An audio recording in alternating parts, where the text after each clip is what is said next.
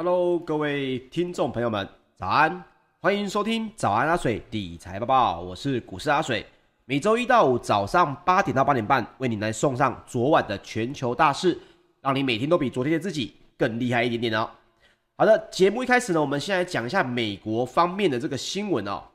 在这个联准会的主席呢，鲍尔呢，重申不会因为只有看到通膨的隐忧，就过快的升息，也因此带动了公债的殖利率呢，稍微有一点下跌。那么亚马逊呢，以及微软等大型科技成长股哦，也闻讯领军走强。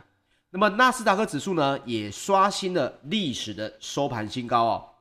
那么道琼工业平均指数在六月二十二日中场是上涨了百分之零点二，收在三万三千九百四十五点五八点。纳斯达克指数呢，则是上涨了百分之零点七九。收在一万四千两百五十三点二七点哦，这创下了一个历史的收盘新高。标准普尔五百指数呢，则是上涨了百分之零点五一，收在四千两百四十六点四四点。那么费城半导体指数则是上涨了百分之零点四二，收在三千一百八十五点四三点。那么鲍尔呢，在二十二号前往了众议院作证的时候重申。FED 的计划呢，是要促使就业市场能够广泛而且全面的复苏，不会单单因为通膨即将来袭的疑虑就过快的升息哦。那么鲍尔在回答议员问题时，也再度的暗示，FED 会耐心的等待削减宽松货币政策的时机来临。他还说，由于本次经济重启的背景环境极不寻常。因此，FED 会非常谦虚地看待自身从经济数据做出结论的能力哦。那么，鲍尔也同时重申，物价的压力将是暂时的，主要是反映了经济活动从备受压抑的状态反弹。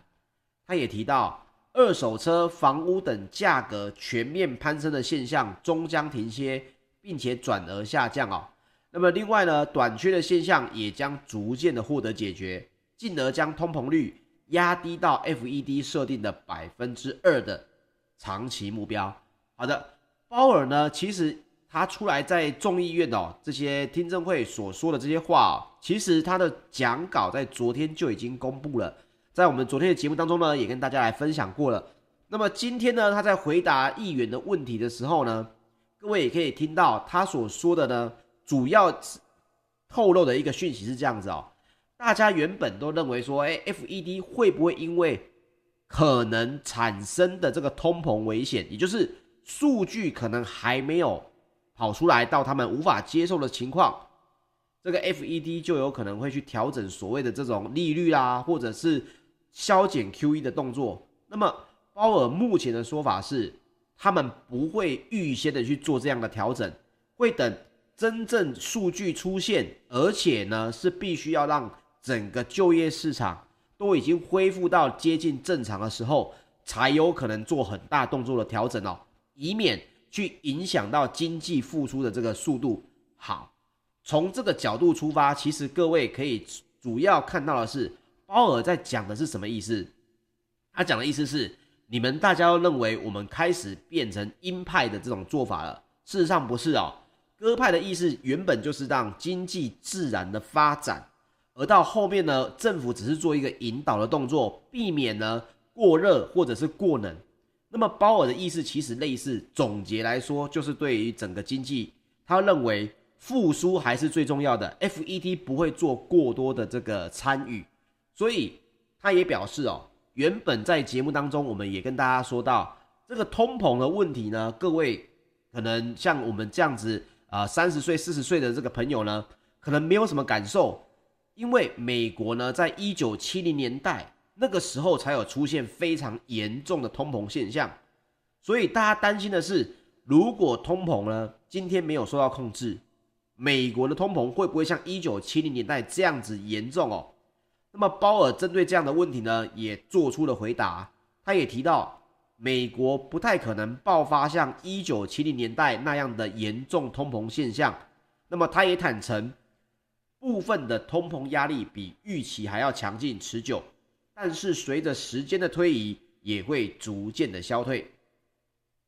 那么《华尔街日报》的报道呢，鲍尔在周二也指出这些东西之后呢，包括了市场的分析师哦，也认为去解读他的这些证词，认为呢这个有稍微缓解通膨跳增将导致 FED 加速收回货币刺激政策的疑虑哦，也因此带动了美股的走强，让公债殖利率也应声的下滑。那么这也带动了包括。非常大的这个微软啊、苹果啊、脸书这些股票科技类股的上涨哦，包括微软上涨了百分之一点一，继续创下了历史的收盘新高。同时，微软的市值呢也首度突破了两兆美元。各位在最近应该会看到非常多微软的新闻哦，因为他们新的作业系统要出来了，而且股价呢也确实已经要啊、呃、快要比苹果。这个市值哦，还开始要相比肩了，所以全美呢，现在目前最大的市值是苹果，接下来就是微软哦。那么包括苹果及脸书也同步上扬了百分之一点二七以及百分之二点零三哦。那么亚马逊呢，也是上涨了百分之一点四九，这也创下了二零二零年九月二号以来的收盘新高。而我刚刚有发现，亚马逊的线上销售呢，这个所谓的。Prime Day 线上购物狂欢节啊，它展开的第一天呢，线上销售额其实已经突破非常的多哦。可是呢，人们的购物的方式跟应该说购物的种类开始有在做改变了。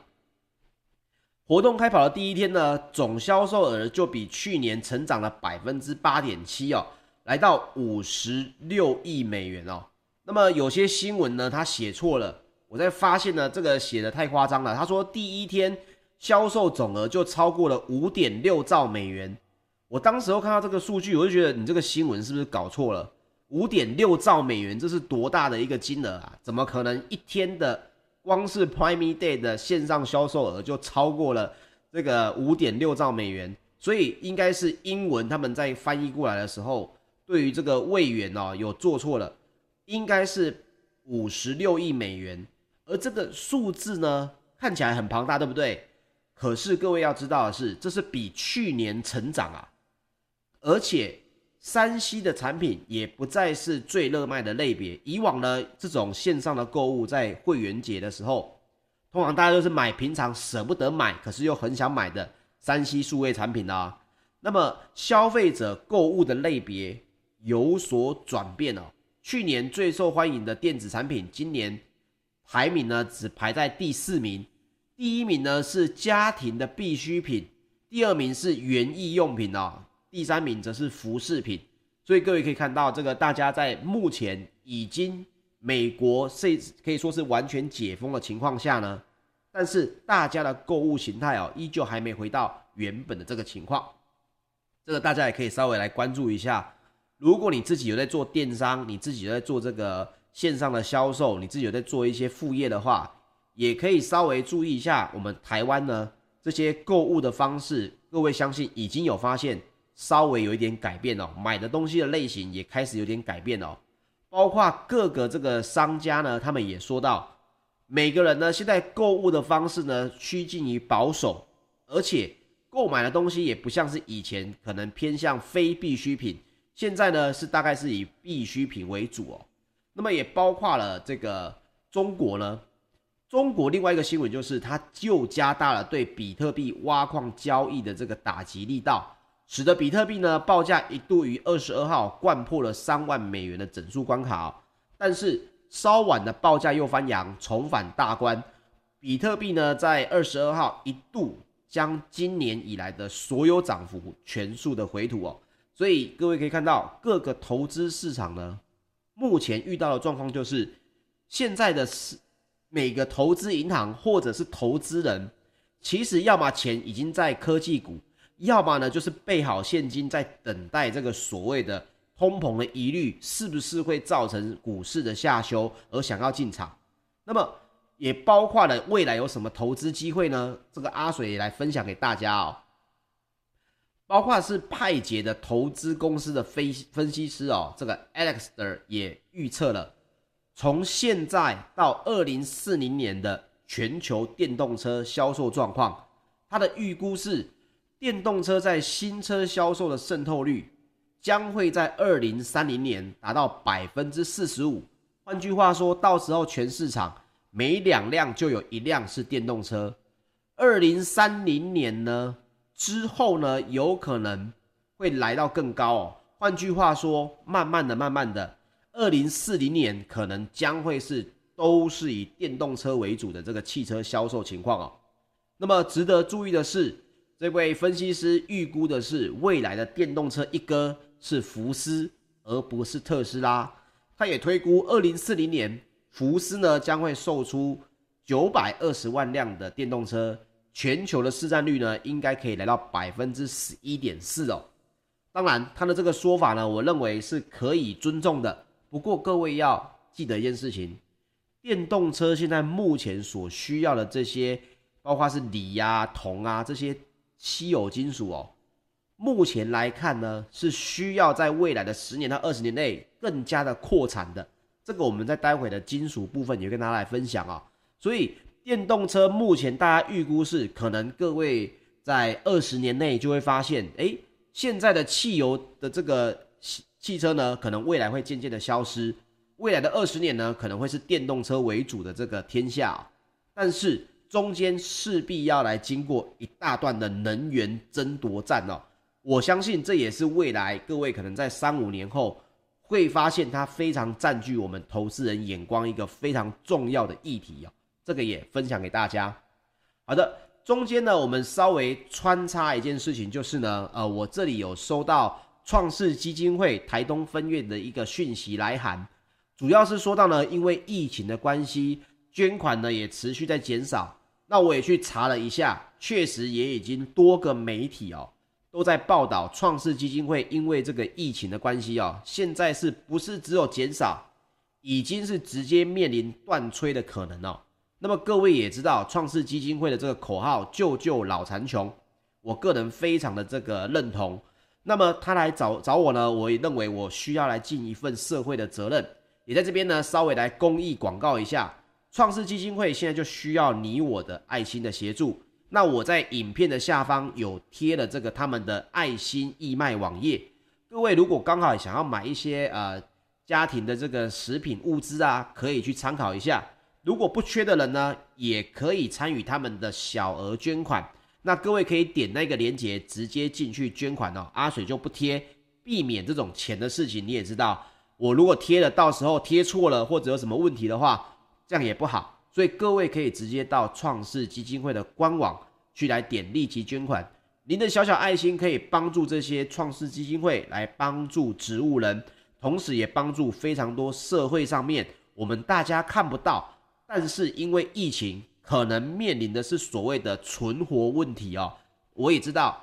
疫情的关系，其实大家都不太好过。但是有些人呢，是现在就面临着存活的问题，这需要你我的伸出爱心。那我也会跟创世基金会来联络，看是不是有更多的方法可以来帮助他们更多。我想这会比我个人只是单纯捐个几万块来的更有意义哦。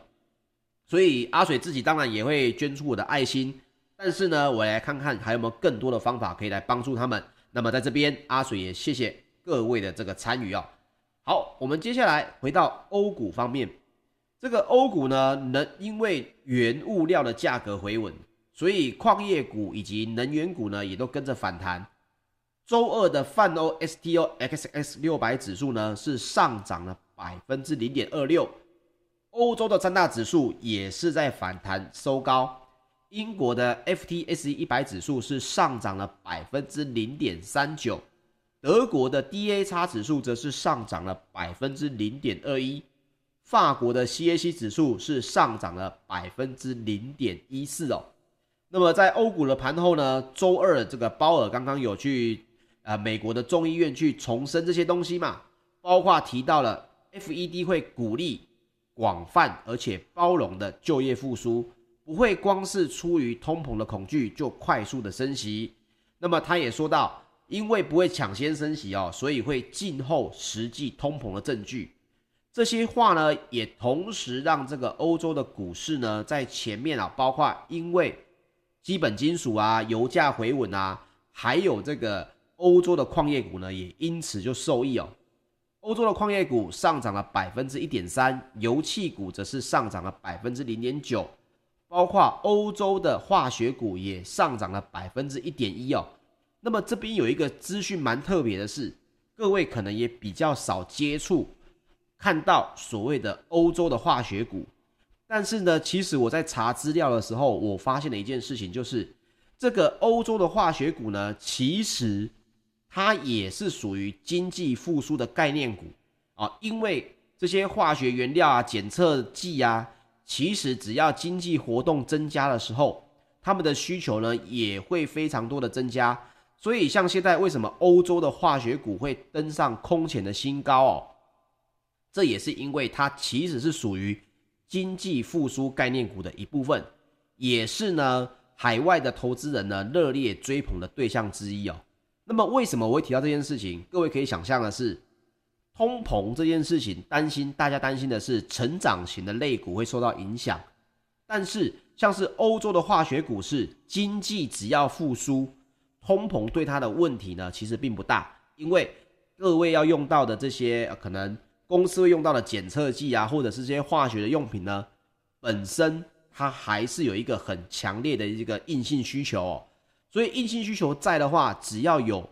经济复苏顺利，那么他们的股价呢，还是会有可能继续的走高。这个各位也可以稍微来关注一下了。好，接下来我们来聊聊石油方面。纽约商业交易所在八月的原油期货在六月二十二号收盘是下跌了百分之零点四，来到每桶七十二点八五美元。那么欧洲的 ICE 期货交易所呢，近月的布兰特原油也下跌了百分之零点一，来到每桶七十四点八一美元哦。那么为什么会稍微有点修正呢？这个是因为路透社呢引述的消息来源报道。石油输出国组织以及俄罗斯等产油盟国，也就是 OPEC Plus，正在讨论从八月开始逐渐的增加产量，但是呢，尚未就具体的数字来做出决定哦。那么这个也跟大家分享过了，包括 OPEC Plus 要增产，这个是必然会产生的情况，因为现在经济的复苏，石油的需求跟天然气的需求。原本就是会逐渐的增加啊，所以各位可以预测，就是大约油油价呢，在每桶七十到八十美元之间震荡的可能性还是非常的高哦。各位也可以持续来观察。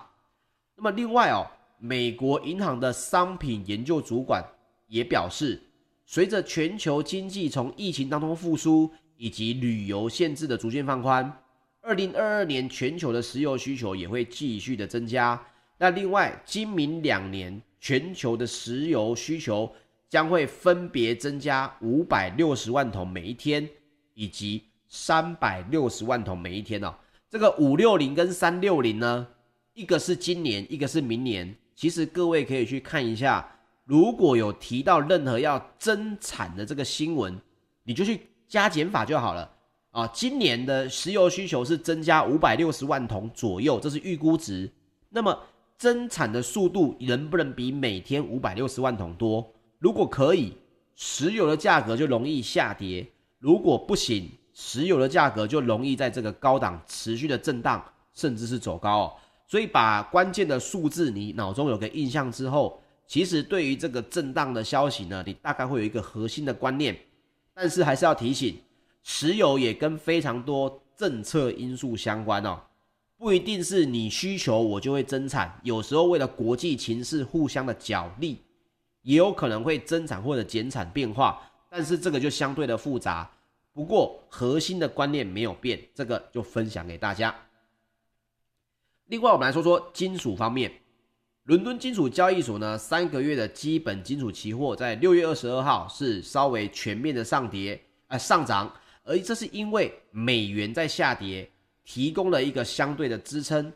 铜的期货呢上涨了百分之一，来到每吨九千两百七十五点五美元哦。那么我们前面几集节目一直在聊到的，中国国家物资储备局要来拍卖他们的国储的铜、锌还有铝嘛，终于他们说出了到底这个数量是多少了哦。他们将会在七月的五五号跟七月六号公开拍卖两万吨的国储铜、三万吨的锌以及五万吨的铝。那么这个是在限制价格上涨的这个第一轮拍卖。那么该局六月十六号的通知也表示呢，按照中国国务院的常务会议，会来做好大宗商品保供稳价的这个工作部署。所以到时候各位也可以来看一下这个两万吨、三万吨，必须要看到说市场对于这样的消息哦反应是如何。目前看来呢，全球的投资市场对于这样的数量。来说呢，并没有太大的这个惊吓啊，也就是说数量并不是超乎预期的多。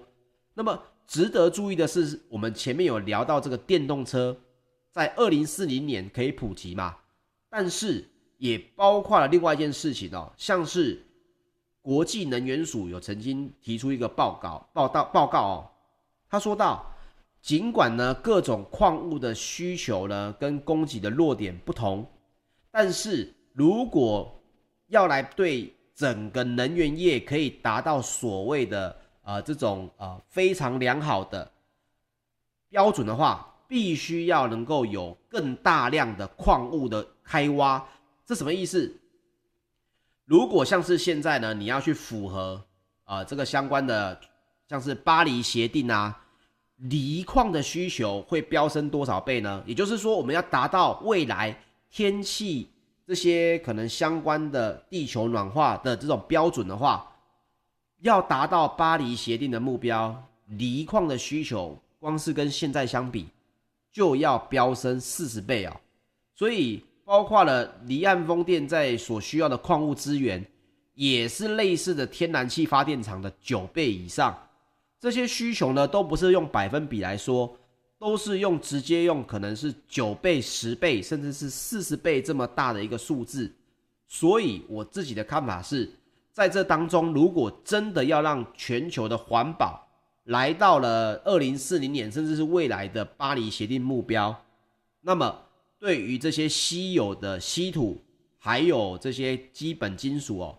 未来我还是强调，各位一定可以看到一个非常大的能源争夺。这件事情呢，也是可能会是未来十年跟二十年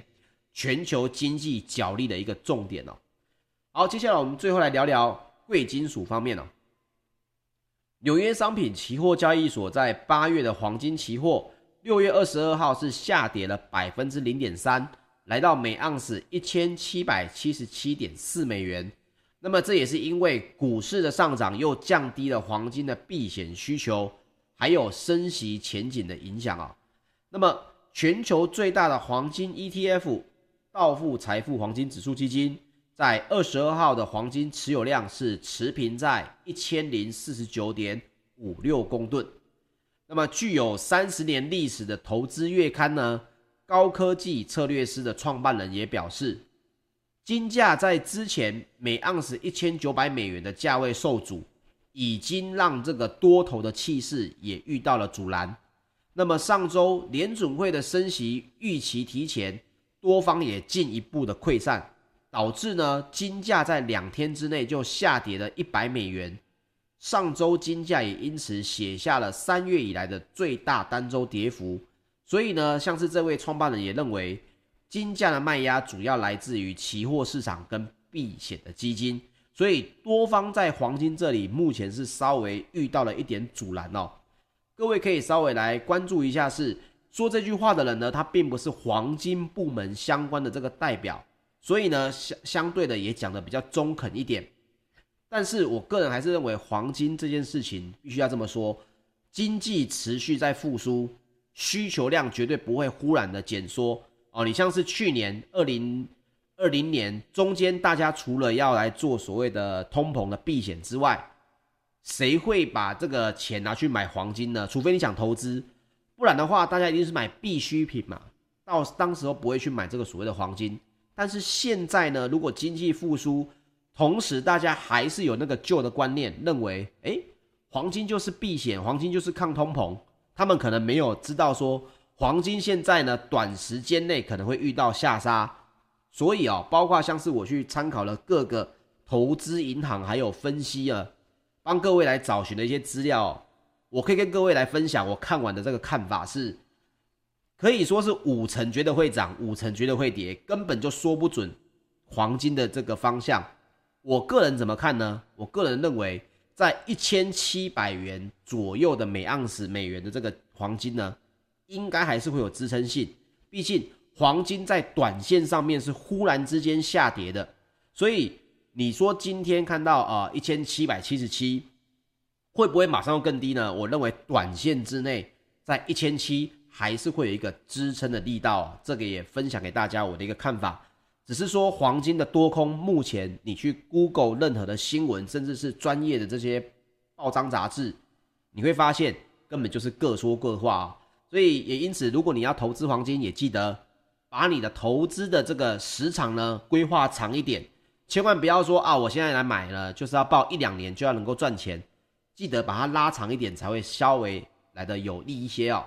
好的，以上呢就是本集的节目内容，谢谢大家的收听，请记得帮我订阅 YouTube 频道，同时点开小铃铛。如果喜欢我们的节目，请记得帮我们留言或者是按赞，并且分享喽，谢谢各位，我们明天早上八点再见，大家拜拜。